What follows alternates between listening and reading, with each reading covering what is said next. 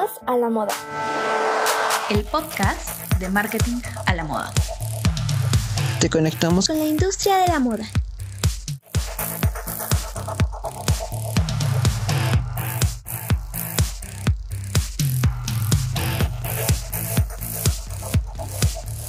Fashion Tribe, ¿cómo están? Estamos grabando otra vez episodio en conjunto para el podcast de marketing a la moda, Caminos a la Moda y estamos hoy Pia Cabral de Uruguay, Alma Castro de México de em, Sonora, ¿verdad? y Ale Robles eh, de Puebla de México. Entonces, vamos a hablar hoy sobre cómo entrar en la industria de la moda, porque sabemos que muchos de los, eh, muchos de los seguidores de muchos de ustedes, Fashion Tribe, pues acaban de empezar a estudiar una carrera eh, en el rubro o están decidiendo que van a estudiar o ya estudiaron una carrera y quieren dedicarse a la industria de la moda. Entonces, vamos a hablar de muchas cosas, de nuestras experiencias, de cómo es que nosotras fuimos rompiendo algunos paradigmas al respecto, ¿no? que están sobre todo marcados en, Latinoamérica. Eh, entonces, bueno, vamos a, empezar. ¿Les parece que arranquemos con... Eh, bueno, primero vamos a decir qué hace cada una para que también tengan un poquito de contexto los que nos están escuchando. Ah, ok, perfecto. Si quieres arrancar. Ah, bueno, decir la pía que empezará, pero ok, súper bien.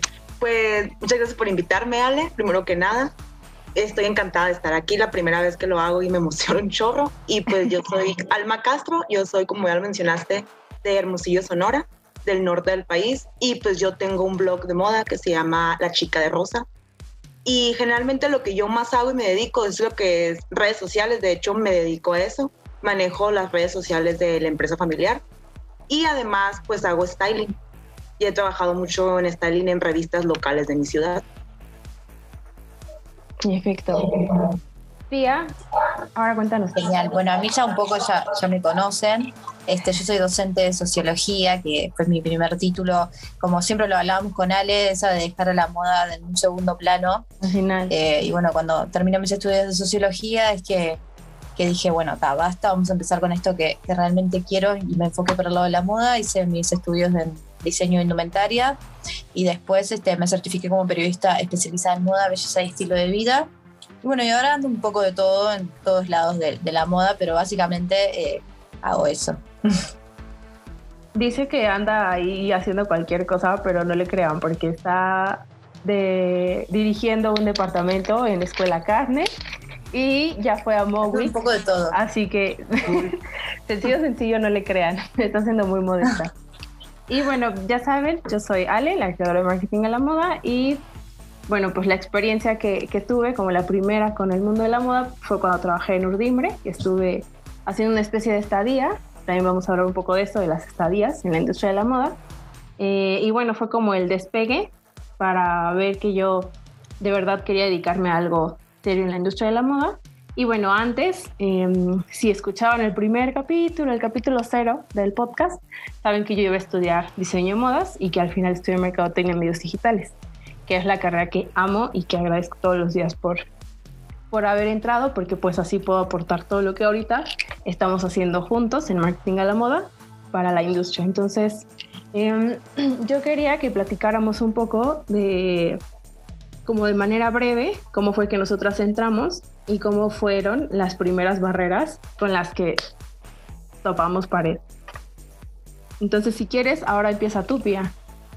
Sí, bueno, yo creo que la primera barrera que hay que tirar es que es trabajar en moda y trabajar en la industria y ser referente en la industria eh, no solamente significa eh, confeccionar y diseñar, que eso creo que es la como lo primero que hay que tener en cuenta.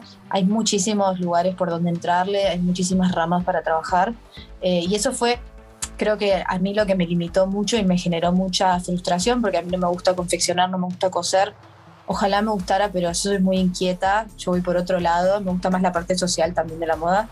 Entonces, cuando hice mis estudios de diseño y vi que yo no podía confeccionar, eh, dije, pa, ¿y cómo? Si yo quiero trabajar de esto y quiero estar en la industria de la moda, quiero ser referente, que es hasta el día de hoy lo que siempre me digo, quiero ser referente de moda, ¿y cómo lo hago si no puedo coser? Y bueno, y ahí, después de varias investigaciones y viendo, bueno, qué quería yo realmente, fue que comencé en el cool hunting, me certifiqué en Cool Hunting eh, con Clara de Nadal, que la entrevistamos con el podcast también.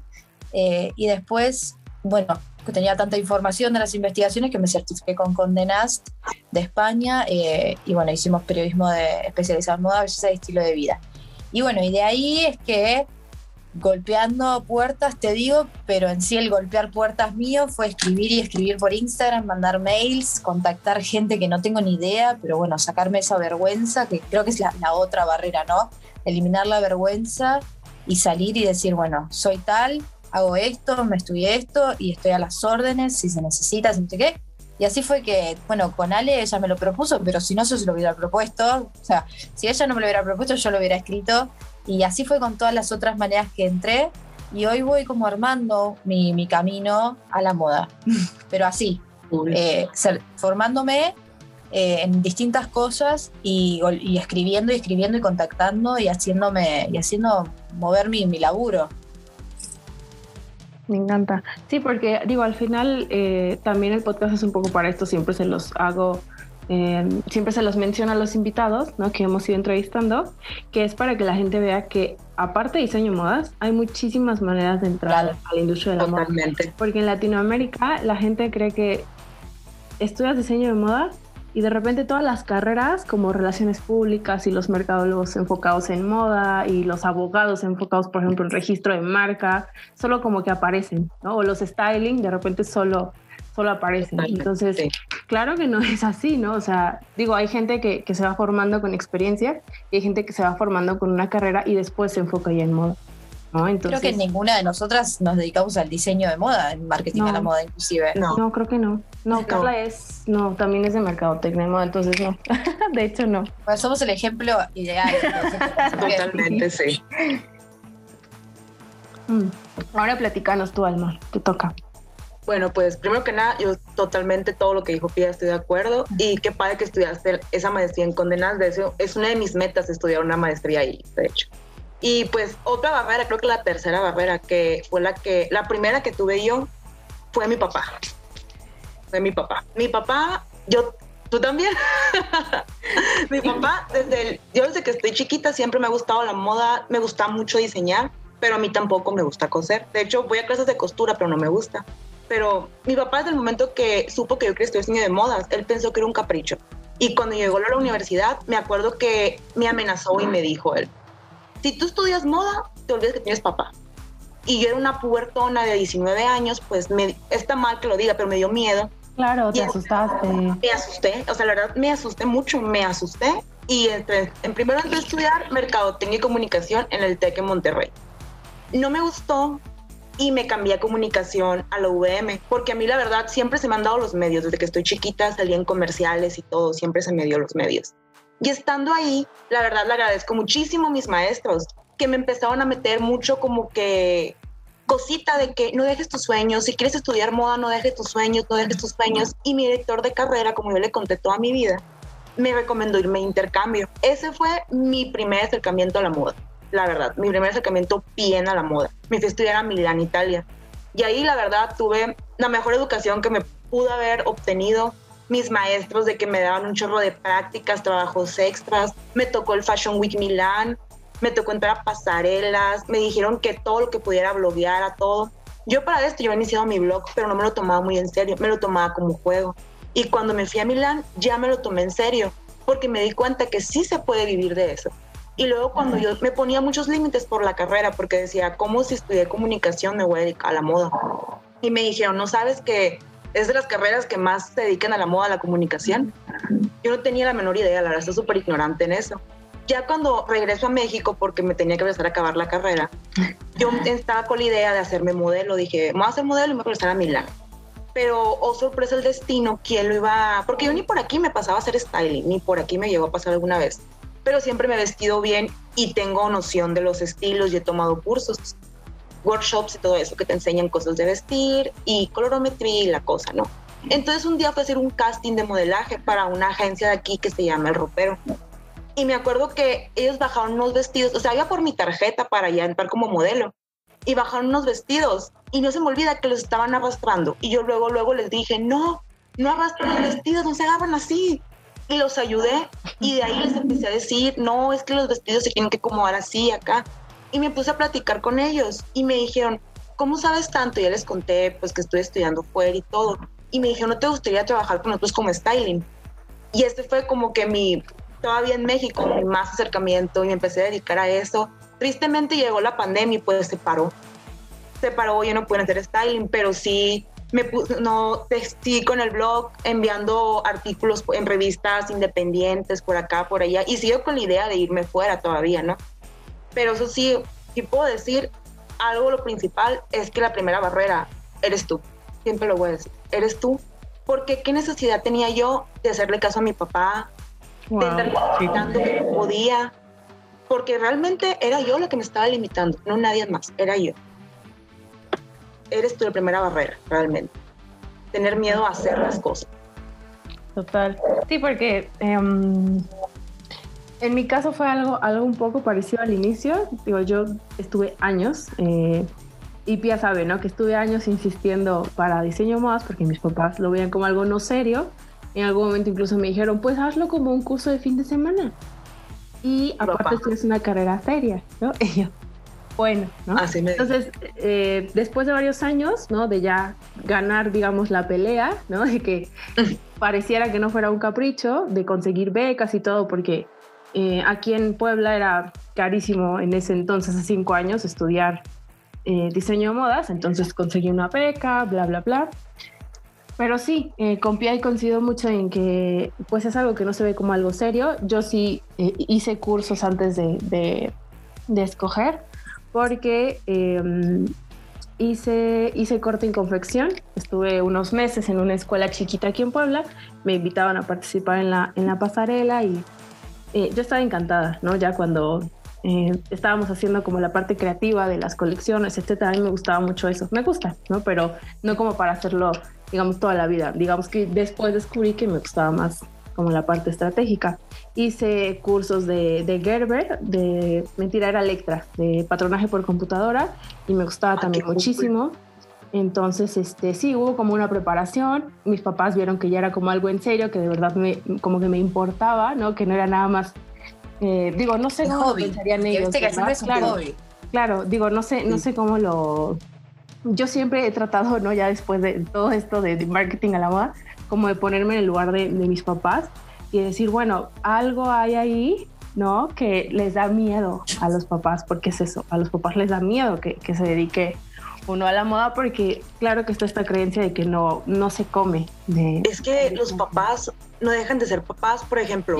Mi papá a mí siempre me insistió inconscientemente que estudiara o comunicación o arquitectura, porque mi papá decía que yo era un talento desperdiciado. Y hasta el último día que lo vi me dijo, eres un talento desperdiciado. Y él se frustraba porque decía, es que como mi hija, que tiene tanto talento, va a ser costurera. Porque es la creencia de los papás que vas a ser costurera si estudias diseño de modas. Así cuando no el primer artículo que escribí para Marketing a la Moda justamente se llama así, se llama Miedo, mi hijo quiere estudiar moda. Y, y después lo, lo linkeamos para que lo vuelvan a leer, porque es súper actual, si bien hace un año que lo escribimos, pero es una va basado en mi historia, pero también con testimonios de otras personas con las que he hablado y he tenido contacto, que le ha pasado básicamente lo mismo. En mi caso, mis padres no reaccionaron de esa manera porque en mi realidad yo ya estaba por terminar mi carrera de sociología, pero yo no sé si capaz que como primera opción, eh, también en Uruguay, el contexto de Uruguay que hay que lucharla mucho, los diseñadores locales la verdad que le meten mucho trabajo, tenemos muy pocos recursos, es caro, es caro mandar a hacer, es caro hacer, eh, entonces Claro, y después es todo eso, después vos lo tenés que cobrar y es muy caro también en la producción nacional. Si bien por suerte hay mucha gente que hoy le da el valor, pero también como pensar eso, pero ta, en mi caso no fue así, porque yo ya contaba con un título, eh, ya contaba con un título, entonces más o menos, si bien yo hasta el día de hoy no consigo trabajo como docente de sociología, porque también es otra realidad, los docentes están bastante castigados en Uruguay, pero igual, viste, tenían como esa otra que fue como un respiro. Pero siempre me cuestiono también, como en la realidad de ustedes, cómo hubiera sido mi situación, que es la situación de todo el mundo, que eso también está bueno verlo y eh, tampoco normalizarlo, porque no está bueno, pero también saber que no. que no somos las únicas personas que estamos en esa situación y que se puede, más allá que está bueno que ustedes dos cuenten su historia y las veces que hemos escuchado las otras historias, que a pesar de esas barreras que nos limitan, porque digo, está bueno, son nuestros padres y por más de que nosotros digamos, bueno, hago lo que quieran, sí, no es tan así porque son carreras caras, nos tienen que ayudar, nos tenemos, el apoyo familiar es 100%, más allá de que sea económico o no, pero el apoyo familiar es muy importante. Totalmente. Entonces, eh, está, es, es bastante interesante eso, charlarlo.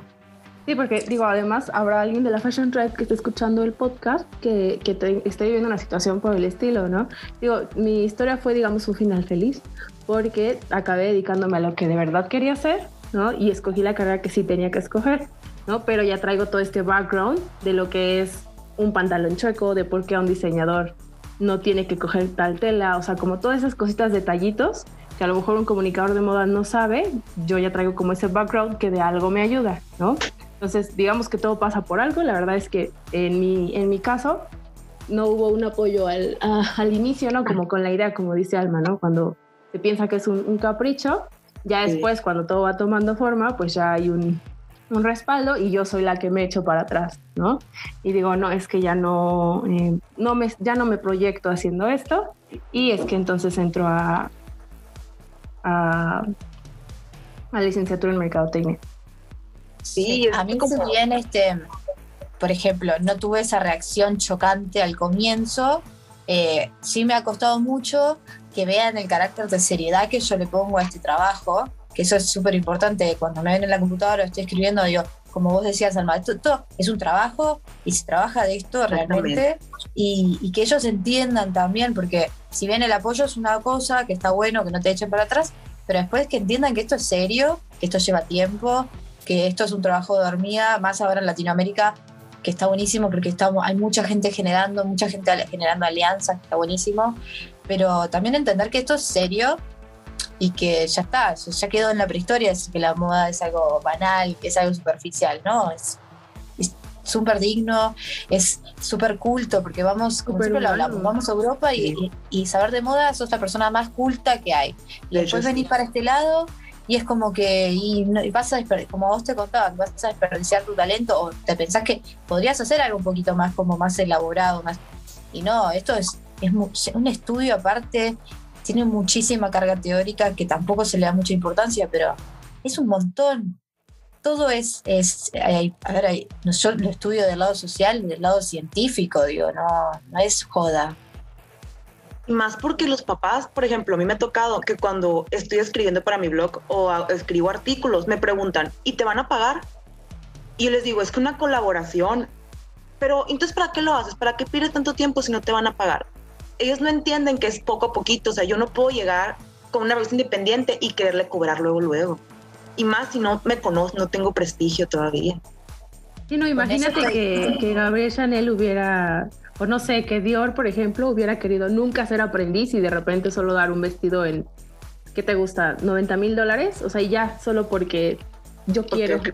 Exactamente, creo que es Christian Dior, puede darlo así. Ninguna empresa, ninguna industria es así, en cualquiera tienes que Con eso que dicen, yo 100%, eh, y eso también está bueno decirlo, que nosotros tenemos que generar, eh, primero como hacer ruido y hacernos notar, y sí, y aparte también es muy vocacional, porque ayer justo lo hablaba que salí en una radio y decía, yo te lo puedo hacer gratis. Yo no, o sea, yo hago todo muy de onda, pero porque me encanta y porque también soy consciente, como vos decís, Alma, y como vos decís, Ale, que hay que generar un lugar y hay que generar mucho contenido para decir, bueno, mira, esto es en serio para mí y está bueno que todo el mundo ya tenga eso de entrada. Digo, se hacen cosas en moda, pero hay que arrancar de a poco y, y bueno, se llega a grandes lugares, pero también es como mucho esfuerzo pero creo que es tan vocacional que yo te juro que podría estar horas hablando y hacer lo que sea y, no, es más, yo acepto los trabajos y después, si me pagan o no, después lo veo a la marcha, pero yo lo acepto todo. Hoy en día acepto todo, pero porque soy consciente. Pero está bueno también eso, que charlarlo, porque también en mi casa es como vos, Alma, todo el tiempo. ¿Y cuánto te van a pagar? Y, yo, mm, y arreglamos, por ejemplo, con la escuela, eh, arreglamos por cursos, que para mí es lo mejor, que es más que me paguen un sueldo. Yo amo estudiar y amo los cursos y, me motiva muchísimo más quizás que un sueldo, que ellos me den una, capacitación.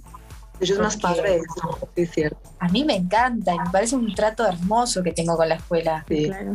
Sí, y esto que dices de, de la plata, digo, ahora ya después del, por ejemplo, del diploma de emprendimiento, de todo este background que también ya he hecho al respecto de esto, ¿no? De tener como tu propia empresa, que me encanta, o sea, a mí también por eso es como, eh, como mi ladito, ¿no? De la, de la industria, o sea, como esto de ver crecer al emprendedor, de apoyarlo, de, de decirle a las marcas, eh, mira, por aquí está bien, por aquí te vas a caer, te vas a tropezar, ¿no? Eh, digo, ahora ya lo veo esto, ¿no? De- del practicante, ¿no? De, ok, enséñame qué es lo que tú puedes hacer o tráeme materiales que tú hayas hecho, porque al final yo como empresa, ¿cómo puedo decir, ok, o sea, voy a... no puedes como arriesgarte, digamos, a perder dinero con cualquier persona si no te está demostrando que ya sabe hacer algo, ¿no? Porque Pues si ya te está carreras, de demostrando... hecho.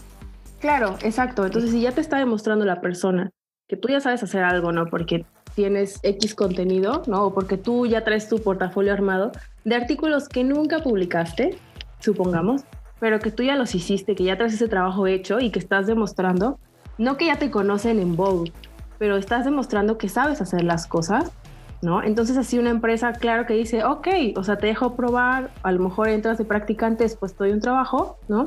Pero sí, eh, o sea, me, quería hablar como de esto porque creo que también en, México, no sé cómo esté en Uruguay, ¿no? Pero hay, están los dos lados, la gente que sí quiere hacer como por la parte vocacional el trabajo y la gente que si no ve un peso, entonces no va a mover un dedo. Entonces, si hay Totalmente. personas así aquí escuchando el podcast Fashion Trend que quieran entrar a la industria de la moda, van a tener que hacer algunas cosas sin que les paguen al principio. Yo estuve en, en Urdimbre, eh, en la revista digital de moda, que fue la primera aquí en, en Puebla de, de moda, y estuve creo que dos años, algo así, dos años y medio, una cosa por el estilo. Y yo llegué, así como dice Pia, o sea, de verdad es quitarse la vergüenza, ¿no? Y yo llegué y, ¿sabes qué? Aquí está la dirección. No quise mandar un correo, esto creo que sí nunca lo he contado, pero no quise mandar un correo porque dije, bueno, o sea, por correo es más fácil que me digan que no. De hecho, Así sí. que voy a ir para que yo y no. voy a tocar y voy a entrar, ¿no? Obviamente fue antes de pandemia, entonces pues no había bronca. Y llegué a donde, a, a Casa Urdimbre, que es donde tienen como las oficinas de la revista. Y dije, bueno, yo soy tal persona, como dice Pia, yo soy tal persona, yo hago esto, sé hacer esto y me gustaría hacer tal cosa con ustedes. Ah, ok, bueno, mándanos un artículo de prueba y entonces ya platicamos. Me dijeron desde ese momento, como tal, no sería algo pagado, sería algo, si necesitas que te liberemos prácticas, te las liberamos en algún momento. Eh, nunca fue por, por papelería, por como trámite de la escuela. O sea, yo estaba, me parece que en segundo año de la universidad, ¿no? Que no sé, en sus países Fashion Trade, pero aquí lo hacemos las prácticas o el servicio social, las hacemos hasta el cuarto año de la, de la carrera o el tercero, si bien te va. Entonces yo llegué ahí porque yo quería, ¿no? No, no por trámites de la universidad, no porque tuviera que liberar algo, porque quisiera yo como tal un trabajo fijo, yo quería experiencia. Entonces mandé el artículo, me dijeron está muy bien, nos gustó mucho, este sí, y ya vimos como el esquema con el que íbamos a ir trabajando. Pero lo que yo les quiero decir de, de esto es que si yo llegué quitándome la pena, ¿no? Y así de toc toc, no me digan que no, o sea, prefiero en persona que me digan que no a, a por correo. Y eh, se los platico porque a mí Urdimbre me dio, nunca me, nunca me, digamos, tuve un sueldo. En algún momento me pagaron viáticos cuando fui a, a, a cubrir Fashion Week a Ciudad de México, pero nunca me dieron un sueldo. Y yo lo he dicho varias veces, creo que no para el podcast, pero nunca podría retribuirles todo lo, Lo que que me dieron. No hay manera, o sea, ni siquiera me imagino una suma que yo podría como darles, porque con, eh, me, fui a, me fui a Fashion Week, me daban como accesos a congresos, me daban accesos para cubrir pasarelas, eh, aprendí un poco cómo funcionaba la parte logística de la revista, em, entre mil cosas más. Entonces, yo de verdad no... En algún momento fui a, a Exintex, que es un trade show que se hace aquí en Puebla, eh, y estuvo Sara Galindo eh, exponiendo, dando su ponencia. Entonces estaba yo ahí como a dos metros, ¿no? Para, para mí fue una experiencia como preciosa desde que empecé hasta que eh, hasta que salí, porque pues la revista ya no, no, no hace tanta labor como antes, entonces ya no colaboro con ellos, pero ellos saben que si me piden un artículo, sin problemas lo, lo hago. ¿No? Entonces fue algo tan, tan bonito que yo sí quisiera decirles, si no les van a pagar en algún momento o si van a llegar a tocar puertas y no va a ser algo remunerado, no tengan miedo, no salgan corriendo, no los van a explotar, lo dudo muchísimo. Y si de verdad es su vocación, ahí se van a dar cuenta. Y si no es su vocación, también ahí se van a dar cuenta. Entonces esto de las prácticas es algo que no, no, yo no he escuchado que se hable en México como de hacerlas en cuanto entres a la carrera. Yo es algo que sí les recomendaría muchísimo. Que si desde el primer semestre, que desde el primer semestre se avienten, porque no tienen idea de lo mucho que lo van a agradecer cuando salgan de la carrera. Porque aquí en China, cuando salimos de la carrera, nos piden 10 años de experiencia, no sé cómo, pero entonces les va a ayudar muchísimo Fashion Try. De verdad, no echen este saco roto y creo que Alma y, Pia lo podrán confirmar. Entre más rápido empiecen a tener experiencia, no sea pagada, ustedes lo van a valorar muchísimo y les abre las puertas, pero también los ojos para que vean. Eso totalmente, porque es como, hay como dos enfoques de, las pasantías, yo las veo así. Eh, está el enfoque muy negativo que tiene mucha gente, que es eso que vos decís, de que te van a usar y de que, y de que no, que es como que no te valoran el trabajo, que lo puedo, no, o sea, capaz que yo no lo entiendo hoy porque también tengo la mentalidad de que necesito generar mucho y estoy creciendo y es la experiencia para mí es todo. Entonces, yo lo veo por el lado positivo de ese, de las pasantías son una experiencia, una de generar contactos, que en esta industria es fundamental. Vital. De generar experiencia y de, capacitarse y también te guían, porque vos entras quizás por una pasantía, como yo entré en, mi... Yo he hecho algunas, digo, fui por una quizás de, de, una producción de moda donde dije, bueno, voy a ver qué onda y al final a mí me terminó encantando la producción de moda, pero encantando. Entonces a mí me encanta trabajar trabajado para H&M con Caro Criado. Después este, trabajé tres meses como pasante en Escuela de Tendencias, que es en Buenos Aires, una escuela que está a cargo de, dos chicas. Y, también yo pensé que iba a ser por otro lado y al final terminé aprendiendo mucho de marketing, de edición, que es todo, lo, si le aprendemos, aprendemos, porque hay que aprender a ver y buscarle el lado que nos, que, que bueno, ¿qué estoy, ¿para qué estoy acá para aprender? Ahí sí siempre va a ser positivo el tema de las pasantías. Pero sí, eh, también está bueno decirlo que uno después, ya cuando ya crezca y ya se sienta también una, una seguridad, tampoco es tan mal exigir que les paguen, porque nosotros nos hemos capacitado, hemos invertido muchísimo y, está como que también hay que tener en cuenta todas esas cosas, pero ahora cuando estamos creciendo, todo lo que pueda venir, yo le abro las puertas a todo y veo después, porque todo te va a ir diciendo, bueno, por acá capaz que sí, por acá capaz que no. Como yo arranqué en diseño de indumentaria y yo, por ejemplo, confeccionar no, pero si a mí una marca me llama para pasante o para contratarme, para diseñar, me vuelvo loca porque me encanta.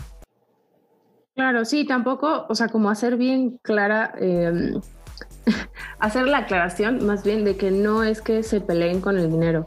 Y, claro, eh, que no sea limitante. Claro, y tampoco quiero que piensen que estamos hablando desde un privilegio, ¿no? Porque yo sí les recomendaría, ¿no? Que si quieren obtener dinero de la pasantía, eso no va a pasar. Hay que hacer un sacrificio extra de tener un trabajo ¿no? y hacer aparte la pasantía, porque de otra manera no, no hay. Y eso es algo, eso es una realidad tangible que cualquiera les puede, em, que ya lleva años en la industria, se los puede platicar. Y eso es así aquí y en Europa. En Europa la gente tiene trabajos extra para poder hacer las pasantías, porque las pasantías difícilmente te las pagan, aunque estés trabajando en Vogue, difícilmente te las pagan.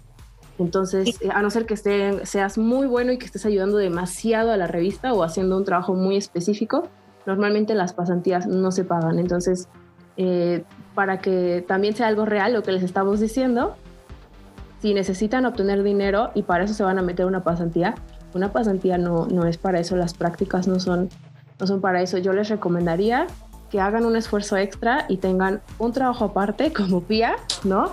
Que es el vivo ejemplo y además hagan las pasantías que quieran, si quieren tener una, dos, donde sepan que pueden rendir bien, ¿no? Pero que además Es lo lindo que a mí me gusta mucho de marketing a la moda y del grupo que se armó, porque quizás nosotras Pues yo también hay veces que me siento, como dijiste, que, que como que hablamos de una, desde una oportunidad, de una, de una realidad totalmente alejada, pero no, Claro. o sea, en mi casa, yo estudié profesora de sociología en mi, en mi ciudad en vez de hacer la licenciatura en sociología, porque realmente cuando yo termino mi bachillerato, la realidad económica en mi casa no era, o sea, no es la, la mejor, no era directamente, sabíamos lo que se podía y lo que no.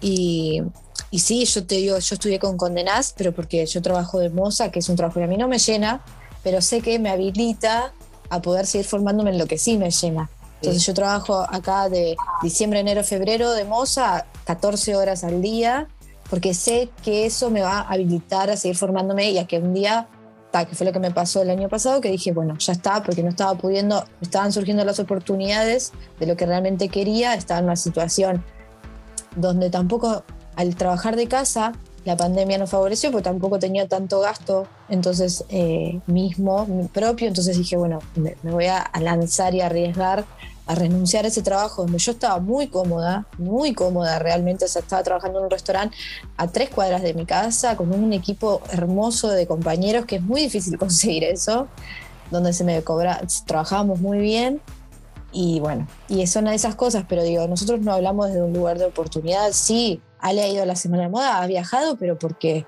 porque las cosas llevan mucho esfuerzo. Entonces también está bueno que, que contarle estas historias como nosotros día a día es un sacrificio enorme y trabajamos Claro, sí un montón en realidad. cosas que nada que ver, que nada que ver.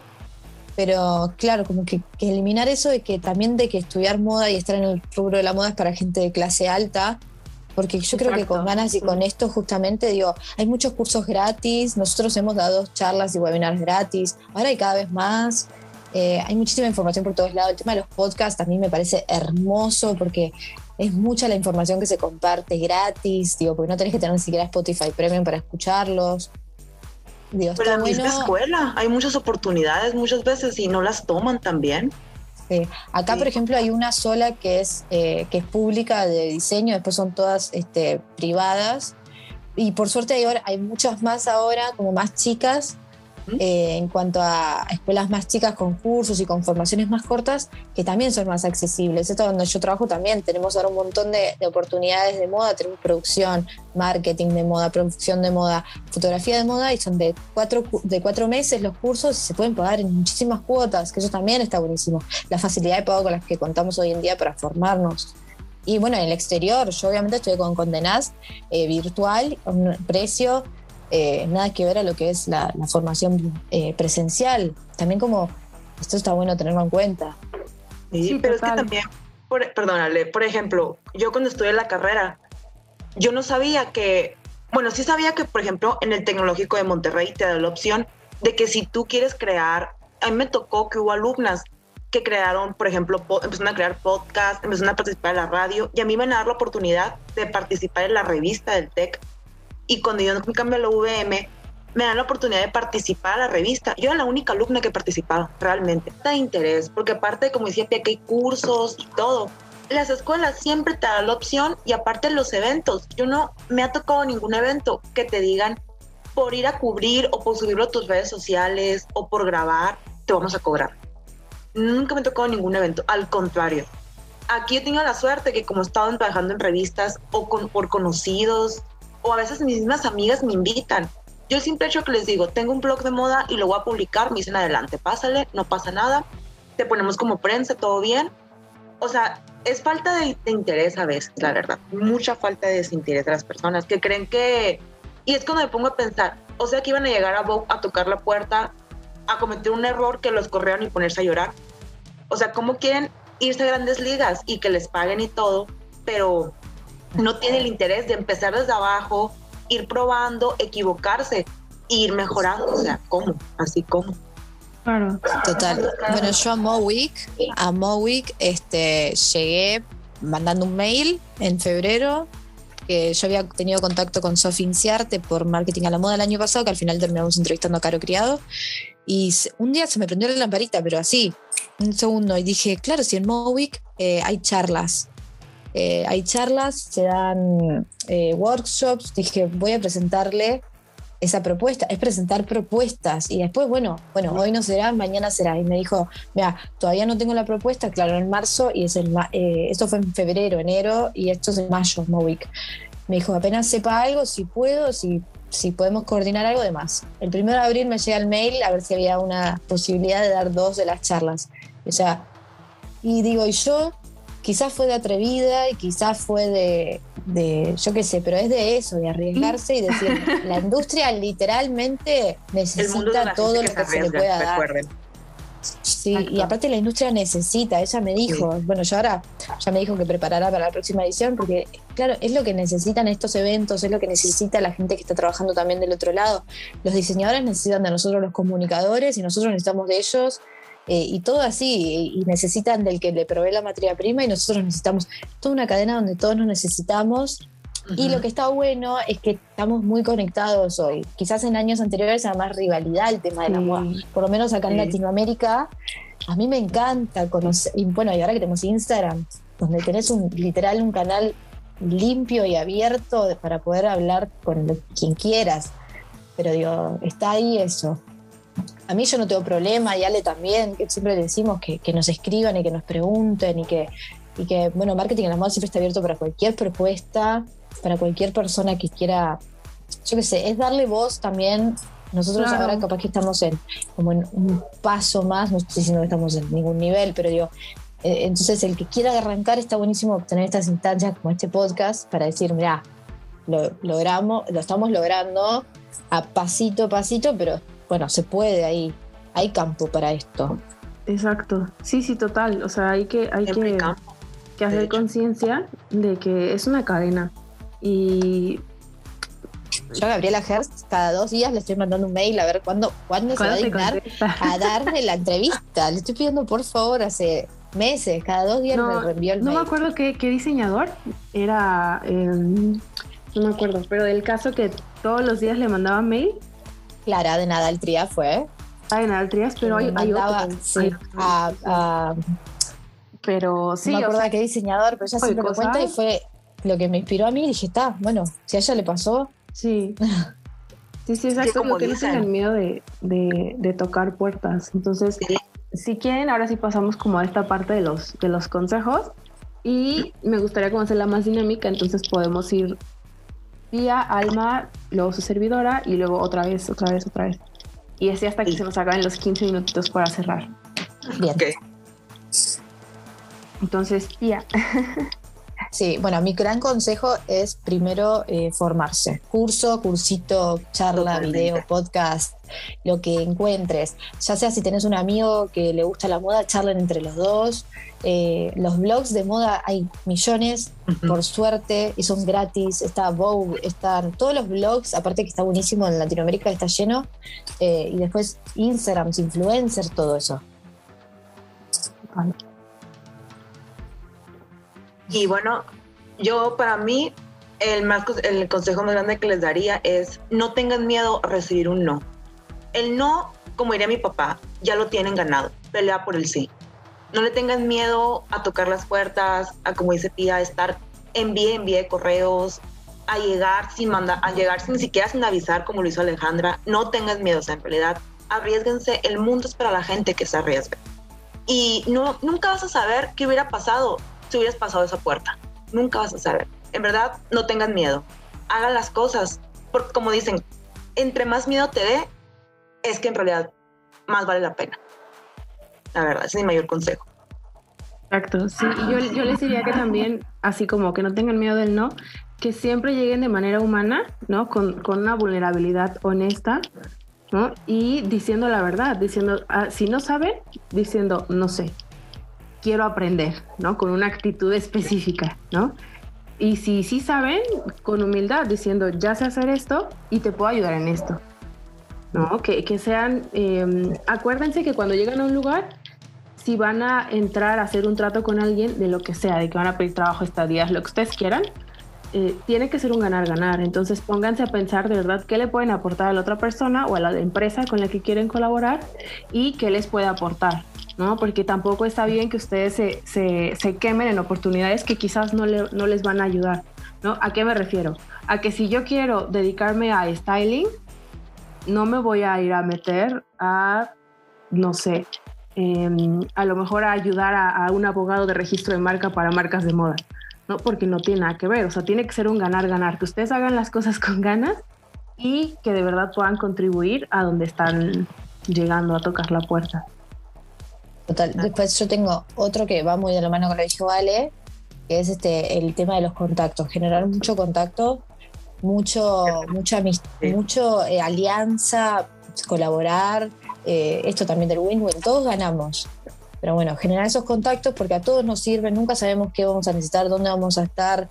Eh, y la verdad que por suerte eso lo tenemos muy positivo en Latinoamérica. a la gente le encanta.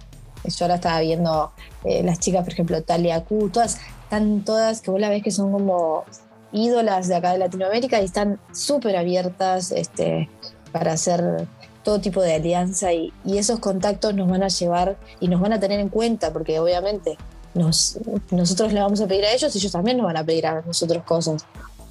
Eso es fundamental. Es cierto, esto de los contactos sí es fundamental porque nunca sabes quién va a ser tu nuevo aliado o qué proyecto vas a sacar o quién te va a ayudar o en qué pueden ayudarse los dos. Eso es totalmente los contactos. Los contactos y hacer colaboraciones y todo. Totalmente de acuerdo. Eso de, de, como complementarse entre cada uno, porque yo no sé de algo, pero quizás la otra persona sí, y hacemos un trabajo hermoso juntos, y así, eso está buenísimo.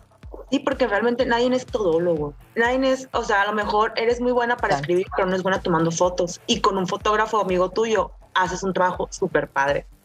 Eso sí, totalmente lo las colaboraciones, de hacer contactos, todo. Y otra cosa también muy importante sería que no tengas miedo a experimentar. De decir, mm. ok, voy a probar el diseño, no me gustó, voy a probar a escribir de moda. No me gustó escribir de moda, voy a probar a hacer styling. No me gustó hacer styling, voy a probar a hacer estrategias de moda. O sea, no le tengas miedo. Si se equivocan hoy, mañana va a ser otro día. Pueden volver a equivocarse y totalmente volver cambiando y todo. Y eso te va guiando en tu camino, en este, porque hay tanto para hacer y te va diciendo, bueno, por acá sí, por acá no, por acá sí. Está buenísimo. Sí, cierto. Sí, ahora que dijeron lo de los contactos, yo les voy a pasar mi, mi, mi tip. Eh, el networking es algo muy bonito, o sea, yo lo veo como algo muy noble, no digo, habrá gente que lo vea como voy a sacar provecho y está bien, muy bien ellos, pero yo lo veo como algo muy noble que creo que puede abrir muchas puertas y que puede construir cosas padrísimas. Em, yo les recomendaría que comiencen a trabajar su LinkedIn, si es que lo tienen abandonado o si es que no lo tienen, úsenlo, porque no tienen idea de los contactos que pueden eh, agarrar de ahí. Y eh, esto que dice Pia, de que nunca sabes quién puedes, qué proyecto se te va a ocurrir, también es importante que sepan quién existe en la industria de la moda. Y LinkedIn es muy buen lugar para ubicar sobre todo a las personas que están en retail, a las personas que están en las empresas. Si, ustedes tienen una tirada más para la parte estratégica en empresas, en retail, en, digamos que, es que no quiero decir oficina, ¿no? Pero los diseñadores no siempre están en LinkedIn pero las personas que los pueden conectar con ellos normalmente... Como más administrativo. Exacto, como más administrativo. Entonces, eh, si ustedes ven una conferencia que les gustó muchísimo en, en, Internet y la persona está dando su LinkedIn o sus redes sociales, busquen en LinkedIn, acérquense con esta persona y humildemente díganle, ¿sabes qué? Me gustó muchísimo la plática que diste, le dicen por qué, ¿no? Y qué les aportó a ustedes y pueden ofrecerle como pía, ¿no? Si en algún momento necesitas a alguien, algún practicante que te ayude con alguna tarea que necesitas resolver, que yo te pueda ayudar, yo sé hacer esto y esto, aquí estoy. Eso no tienen idea de cuántas puertas les va a abrir. No tienen idea. Ahora, yo les diría también que si quieren ponerse a escribir de moda, ¿no? Y abren su blog o trabajan para uno independiente, esto también les ayuda a conseguir entrevistas. Y estos contactos para las entrevistas en algún momento también les van a abrir otras puertas o, mejor aún, les van a ayudar a conectar personas para que, por su lado, hagan su colaboración. Y eso les va a dar una satisfacción que no tienen idea, de verdad. Se los recomiendo muchísimo porque al final entre todos tenemos que ir haciendo crecer esta industria. Si nosotros no la jalamos, los, de la, los de afuera de la industria no la van a jalar. ¿No? Porque nosotros somos los que ya sabemos que esta industria es humana, que esta industria es digna, que esta industria trae comida a nivel mundial a una de cada seis mesas. Entonces, tenemos que echarnos la mano entre todos. Totalmente. Total, esto que, que, dice Ale de conocernos entre todos es fundamental. Eh, yo siempre digo que a mí me llama mucha atención siempre saber quién es el estilista detrás de cada famoso vestido, porque hay alguien que lo asesoró y hay alguien que lo vistió. Y eso también eh, nos aporta muchísimo, aprendemos muchísimo. Están todos en Instagram, como decís. Ahora está Clubhouse, soy fan de Clubhouse ahora, por si no lo conocen, es una aplicación nueva con chat rooms, donde hablan de distintas temáticas. De, moda hay un montón, hay un montón, y hay gente que podemos, yo puedo entrar, habilitar mi micrófono y hablar, así como estamos en el podcast. No quedan grabados, pero es una instancia muy rica con gente de todo el mundo, porque no tenés ni idea. Este, y después junto a esto que, decía, bueno, conocer los que están en la industria y, bueno, después hacer cosas como pequeñas eh, para formarnos nosotros y para decir, bueno, yo estoy parado en esta industria y, lo tomo en serio y tengo un poco de conocimiento de lo que está pasando. Mirar desfiles de moda, este, mirar las, los Instagram de los, conseguirlos en, en Instagram a los diseñadores, a los influencers, consumir contenido de calidad, ir de vez a los blogs de vez en cuando, leer es mucha información, obviamente. A ver, son, por cada semana a la moda son más de 600 desfiles. Pero bueno, un poquito, tampoco es esa presión de decir tengo que saberlo todo, pero más o menos así. Después las series y las películas, que estamos ahora más que nada en casa, las series y las películas en tendencia, las que están ahora, eh, nos dan mucho, mucha información de lo que es el rubro de la moda y lo que va a pasar. Entonces también, tomar esas cosas que que las hacemos sin pensarlas y transformarlas. Claro, y transformarlas para que nos sirvan a nuestro favor en la industria. Escuchar podcast también, hay muchos podcasts que hablan de moda o de marketing, o sea, de información ahorita tenemos la ventaja que está al alcance de todos. Realmente el que no sabe ahorita es porque no le interesa saber. Así que... Bueno, YouTube, que es tipo la escuela más... Sí, cierto, YouTube. No lo habíamos mencionado YouTube, sí, cierto. La escuela más grande de información. Eh, hay un montón de cosas por suerte y ahora, bueno, los blogs también se están yendo a YouTube, entonces tenemos los reels que en 30 segundos nos dan una información tremenda, que es una locura, pero también todos tenemos que, tiene que ser todo rápido y tenemos que saberlo todo rápido, pero bueno, tenemos los, reels. También tenemos ahora. Los TikTok, claro. Total. Hay mucha información, de hecho, o sea, ahorita no hay excusa para no saber algo. Y aparte los diseñadores creo que antes de la pasarela ya lo tienen todo en Instagram también. Ya, se, lo, enviaron a las influencers, o sea, estamos ahí en tiempo directo con todo eso. Sí, cierto. Es una industria muy linda y, hay lugar para todos, que eso está buenísimo para cerrar, medio que con esa reflexión. Sí, claro, y digo, aprovechen ustedes que yo hace cinco años, como lo dijo Pia, hace cinco años nosotras no teníamos toda esta información gratuita que ahora está antes todavía se cotizaba un poco más, ¿no? La información, los cursos en línea, no había tanto no había. para escoger. De hecho, no, había. Y, lo que había era a lo mejor muy caro, ¿no? Entonces, aprovechen ustedes que ya tienen como todas estas herramientas que ya están allí y aviéntense. Eh, algo, lo quería como concluir, cerrar con, con el consejo de que construyan ustedes su propio portafolio, si pueden hacer ustedes su propia página web, háganlo, increíble, perfecto. No es tan complicado, se los aseguro. Marketing a la moda lo he hecho yo desde cero, el podcast también lo edito yo, em, etcétera, etcétera, etcétera. Entonces, les, aparte de que van a aprender nuevas habilidades, ustedes se van demostrando que sí pueden hacer las cosas y eso te va abriendo puertas. Entonces, si ustedes pueden construir de alguna manera un portafolio o inclusive su propio, su propio blog, por ejemplo, háganlo. Tómense esa molestia, ¿no? Siéntense un ratito frente a, a la pantalla, que ya lo hacemos muchas horas, y construyan. Construyan, pero insisto, piensen en qué pueden aportar.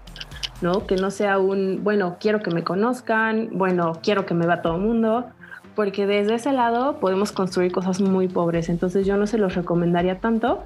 Además de que al principio, como ha dicho Pia y Alma, pues no siempre vas a tener los mil views o los mil seguidores. O sea, a lo mejor arrancas con cinco y son tres, son, son tus hermanos, no sé, como ustedes lo quieran ver, ¿no? Me refiero a que eh, no tengan miedo de empezar algo ustedes, algo propio.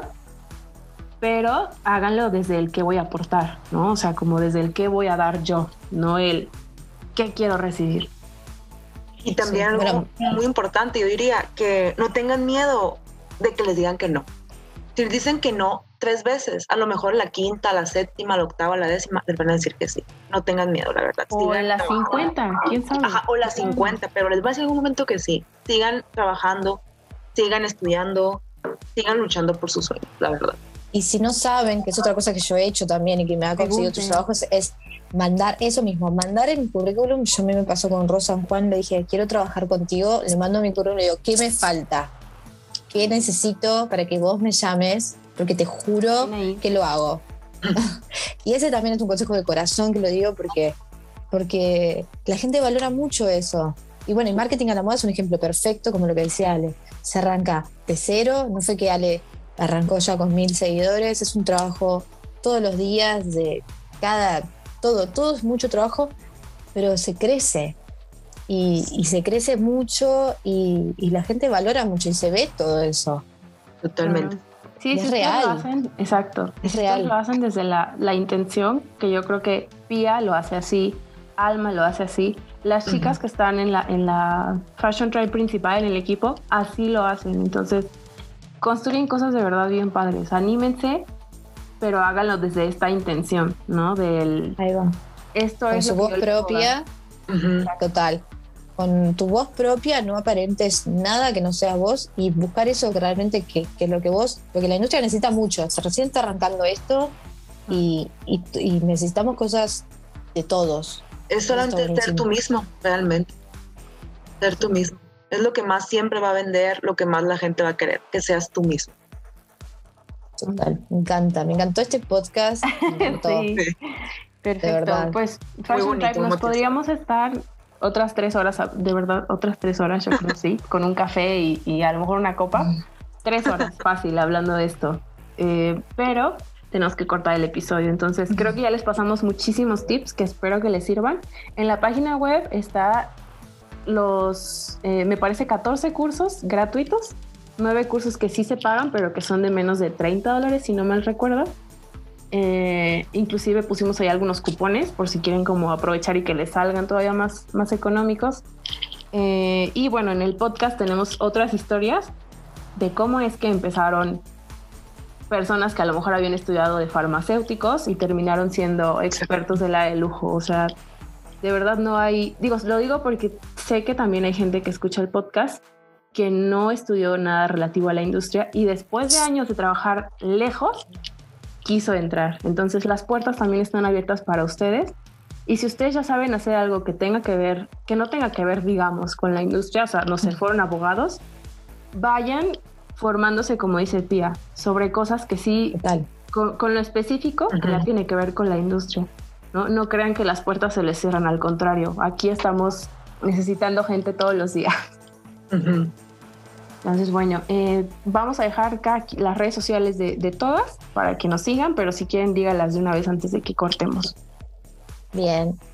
¿Quieres arrancar vos, Alma? Ah, ok. Pues a mí me encuentran en Instagram como arroba soy la chica de rosa. Y nada más en Instagram me cuentan, me encuentran o me o puede leer mi blog, que también está el link en mi Instagram, que es la chica de rosa blog eh, punto com guion WordPress. Bien, bueno, a mí me encuentran como en Instagram, arroba Pia Cabral, Pia con doble A. Y también, bueno, ya que les dije que estaba muy copada con Clubhouse, también como Pia Cabral en Clubhouse, podríamos armar algo en, de marketing a la moda por ahí o con quien se quiera sumar, está buenísimo. Sería súper bien, sí. Perfecto. Ah, a mí me encuentran como Hora la Moda en Instagram, pero les contesto más en Marketing a la Moda MX, así que síganos ahí. y eh, recuerden seguir el, el podcast en Spotify y en el resto de las plataformas. Estamos muy contentos con este nuevo formato en conjunto. Esperemos que ustedes también lo estén disfrutando. Y bueno, cualquier cosa nos escriben al correo también en contacto arroba marketingalama.com o a nuestros Instagram de cada una y ahí les vamos a estar respondiendo lo que ustedes necesiten. Si tienen dudas, pregunten, Fashion Tribe, pregunten. Eh, preguntando si llega Fashion Week. Entonces, este, bueno, eh, nos estamos viendo, bueno, escuchando más bien Fashion Tribe y em, nada, hasta el siguiente episodio. Muchas gracias.